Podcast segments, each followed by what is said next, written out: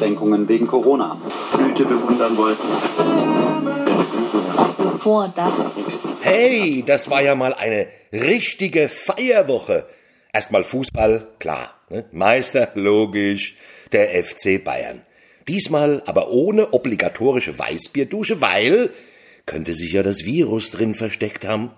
Da wird der bayerische Landesvater Weltmann Söder gewarnt haben.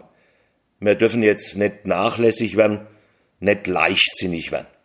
Die Spieler wirkten ohnehin etwas, naja, naja, mei, schon wieder Meister. Achtmal hintereinander, pah, langsam wird's langweilig.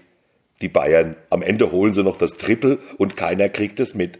Ganz anders der FC Liverpool. Trainer Klopp gilt schon als der fünfte Beatle, ihm droht ein Denkmal, naja, mit Sicherheit eins, das nicht geschleift wird. Was für eine Sause in der Nacht, als die Meisterschaft eingetütet war. Dicht gedrängt feierten und tanzten die Fans. Äh, äh, äh Moment mal, war da nicht was? Ah ja, richtig, Corona. Augenzwinkernd meinten Sportkommentatoren. Na ja, da haben es wohl einige mit den Regeln nicht so ganz genau genommen. Halb so wild ist ja Fußball, da wird es mal vergessen und Covid, der Superspreader mit der markanten Rückennummer 19, mal eben vom Platz gestellt. Oder so. Bruder Leichtfuß dribbelt schon wieder aller Orten, obwohl doch gewarnt und gemahnt wird ganz vorneweg. Natürlich der Fachmann für Pandemie in der Provinz, Markus der Erste Söder. Da die erste Welle noch nicht vorbei ist, nimmt er das Wort zweite Welle gar nicht mehr in den Mund. Er warnt jetzt vor einer schleichenden Welle, die die erste Welle heimtückisch unterwandert, bevor die zweite sich überhaupt so richtig entfalten kann. Erste Welle, zweite Welle, schleichende Welle. Geht man zu oft zum Friseur, dann kommt vermutlich die Warnung vor der Dauerwelle. Ach, gefeiert haben auch die Kicker von Werder Bremen. Nach einer enttäuschenden Saison haben sie sich soeben in die Relegation gerettet. Auch da gab es bei den Fans keine Abstandsregeln. Naja, das haben einige wohl nicht so, hm, aber das ist eben Fußball. Dabei muss man doch die Zusammenhänge erkennen. Werder Bremen trägt auf dem Trikot stolz den Hauptsponsor Wiesenhof und der Aufsichtsrat der grottenschlechten Rückrundenmannschaft Schalke 04 heißt Clemens Tönjes. Oh, oh, da, da, da, da wird jetzt aber durchgegriffen. Ui, ui, ui, ui, ui, ui. Ja, es gilt, Schlupflöcher zu stopfen, die in den letzten Jahren sperrangelweit offen standen, wie Scheunentore, komischerweise, aber von keinem verantwortlichen Politiker entdeckt wurden. Nicht mal von dem seit 21 Jahren vor Ort wirkenden CDU-Landrat Adenauer, dem es immer wichtig war, dass seine Kreisverwaltung eine unbürokratische Ermöglichungs- und keine Verhinderungsbehörde sei. Ja, es hat bei Tönnies ja bestens geklappt. Muss man verstehen. Die Gewerbesteuern, die Arbeitsplätze, die Parteispenden des Fleischbarons an manche Würstchen der CDU, da menschelt's dann halt ein bisschen. Da gibt's ein paar Empfänge und schon fühlt sich manch politischer Fruchtzwerg so wertvoll wie ein kleines Steak. Deshalb räumt der Tönnies jetzt ja auch selbst auf. Ja, er will die Werkverträge in allen Kernbereichen der Fleischgewinnung bis Ende des Jahres abschaffen. Und schon wieder ein neues Schlupfloch, denn was ist mit den Randbereichen der Fleischgewinnung? Und wer definiert die? Das war wohl kein Thema beim Fleischgipfel der Landwirtschaftsministerin Julia Klöckner. Vermutlich wurden leckere Mettbrötchen gereicht, ein Parlamentarier-Informationsessen gewissermaßen. Aber auch in Reda-Wiedenbrück und im Landkreis Gütersloh hatten einige Grund zum Feiern. Nicht die eingepferchten Leiharbeiter, aber die Bewohner. Überwiegend negative Testungen. Poh, uff, ha, Sommerurlaub gerettet. Nach Bayern dürfen sie nämlich nur mit Attest, sonst gilt ein Beherbergungsverbot. Andererseits hat Österreichs Kanzler Kurz Flüge streichen lassen nach Nordrhein-Westfalen. Die Frage muss erlaubt sein, welcher Österreicher wäre wohl auf die Idee gekommen, seinen Sommerurlaub in Reda-Wiedenbrück oder Gütersloh verbringen zu wollen. In Gütersloh hat ja auch die Bertelsmann Stiftung ihren Sitz, die in einer ihrer Studien zu einem zu privatisierenden Staatswesen, zur effektiven Verschlankung des trägen Staatsapparats vor einem Jahr noch die Empfehlung abgab, die Anzahl der Krankenhäuser drastisch zu reduzieren. Man müsse ja schließlich in erster Linie an die Versorgung der privaten Betreiber und die Renditen denken. Vielleicht sollte man mal ein Ausreiseverbot für Studien der Bertelsmann Stiftung generell auf unbestimmte Zeit verlängern. Grund zum Feiern gab es auch in der Chefredaktion der Taz. Innenminister Seehofer hatte mit einer Strafanzeige gegen das Blatt gedroht, wegen einer boah, zugegebenermaßen ziemlich daneben liegenden Kolumne über die Anschlussverwendung nicht mehr benötigter Polizisten. Da hat er geschäumt, wie so oft. Hier werden wir sehr genau hinschauen, hier muss sich etwas ändern, sonst und da waren alle ganz aufgeregt, von wegen, habt ihr gehört? Der Seehofer hat wieder sonst gesagt. Nein, ehrlich, ja, ich hab's ganz deutlich gehört. Er hat sonst gesagt. Oh, lieber Gott, wie ist dann der Satz weitergegangen? Gar nicht. Anzeige zurückgezogen. Ja, so kennt man ihn, den Superhorst. Ich zähle jetzt bis drei, und wenn das Problem dann nicht vom Tisch ist, dann äh, zähle ich weiter.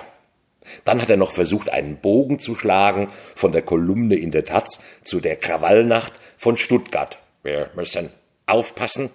Es sind immer Worte, aus denen Taten werden. Hm, ja. Dann hat er sich irgendwann an manch eigene Worte erinnert, wie die Migration ist die Mutter aller Probleme. Danach kam es zu den Verfolgungsjagden in Chemnitz. Unvergessen auch sein Klassiker in John Wayne-Manier Ich werde mich gegen die Einwanderung in deutsche Sozialsysteme wehren bis zur letzten Patrone. Aber das hat er mal bei einem politischen Aschermittwoch in Passau gesagt, da darf man das. Kommt eben immer drauf an, wer was sagt. Weniger gefeiert wurde letzte Woche bei Wirecard. Ein deutsches Vorzeigeunternehmen für die Commerzbank als Hoffnungsträger in den DAX gerutscht und zack, insolvent. Warnungen wurden ignoriert, jahrelang gab's Bilanzfälschungen, knapp zwei Milliarden weg, einfach so. Die oberste Finanzaufsicht totales Organversagen. Da hat sich der Scholz, die Aufseher von der BaFin, einmal vorgeknöpft. Hui, wo waren Sie denn vorher tätig? Äh, beim Arbeitsschutz und bei der Lebensmittelaufsicht. Viele sagen jetzt schon nach all den jüngsten Skandalen und BaFin und Finanzen und Amtor, die Bürger werden bei der nächsten Wahl genau hinschauen. Nein, werden sie nicht. Sie werden gar nicht hinschauen, wie immer. Bei allen Skandalen, Korruptionen, Schwarzgeldverschiebereien und allem, was einem sonst noch einfällt, galt es stets, vor allem einer Partei die Treue zu halten, der Skandalkompetenzpartei CDU. Und die hatte wirklich Grund zum Feiern letzte Woche. 75. Geburtstag. Ja, sie hat damit das Durchschnittsalter ihrer Stamm- und Hauptwähler erreicht. Gratulanten gab es zuhauf. Vorneweg die Grünen, die scheinbar gar nicht mehr abwarten können, gemeinsam mit der Union eine Koalition einzugehen, um am eigenen Leib zu spüren, wie es Koalitionspartnern in einer schwarz dominierten Koalition irgendwann halt ergeht. Die Grünen haben der CDU einen Geburtstagsgruß geschickt. Ja, weite Teile davon könnte die Union glatt als Präambel für ihr Wahlkampfprogramm übernehmen. So wie wir immer schon etwas wollten, seid ihr immer schon etwas gewesen. Ihr natürlich groß geschrieben, so wie es sich beim Hofknicks vor angestaubten Majestäten gehört. Während wir nächtelang über politische Inhalte gerungen und gestritten haben, habt ihr einfach regiert. Das ist verständlich, weil wer keine Inhalte hat, muss darüber auch nicht reden und streiten. Der CDU genügten immer drei Leitlinien, keine Experimente, weil so Zukunft. Und dann geht es weiter im Bewerbungsschreiben. Irgendwie haben wir, die wir euch jahrelang herausgefordert haben, euer Selbstverständnis im Umgang mit politischer Macht heimlich doch bewundert.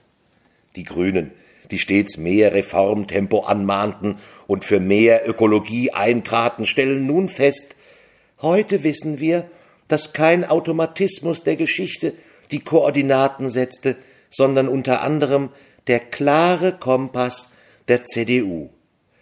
Ja, das hat man in den letzten Jahren beim Atomaus und wieder ein und wieder Ausstieg schon erahnen können.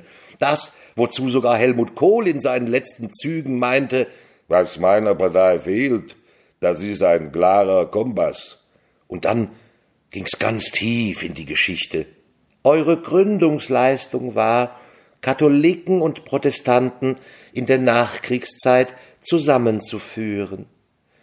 Okay, ja, zudem noch ein paar gestandenen Altnazis eine Heimstatt zu gewähren, um heute noch die Linke als SED-Nachfolgepartei zu zeihen, vergessend, woraus sie selbst, die CDU, der einst einmal entstanden war, als Nachfolgepartei des katholischen Zentrums, das mit der NSDAP kooperierte, dem Ermächtigungsgesetz zustimmte und willfähriger Steigbügelhalter war, damit die Nazis die Macht ergreifen konnten.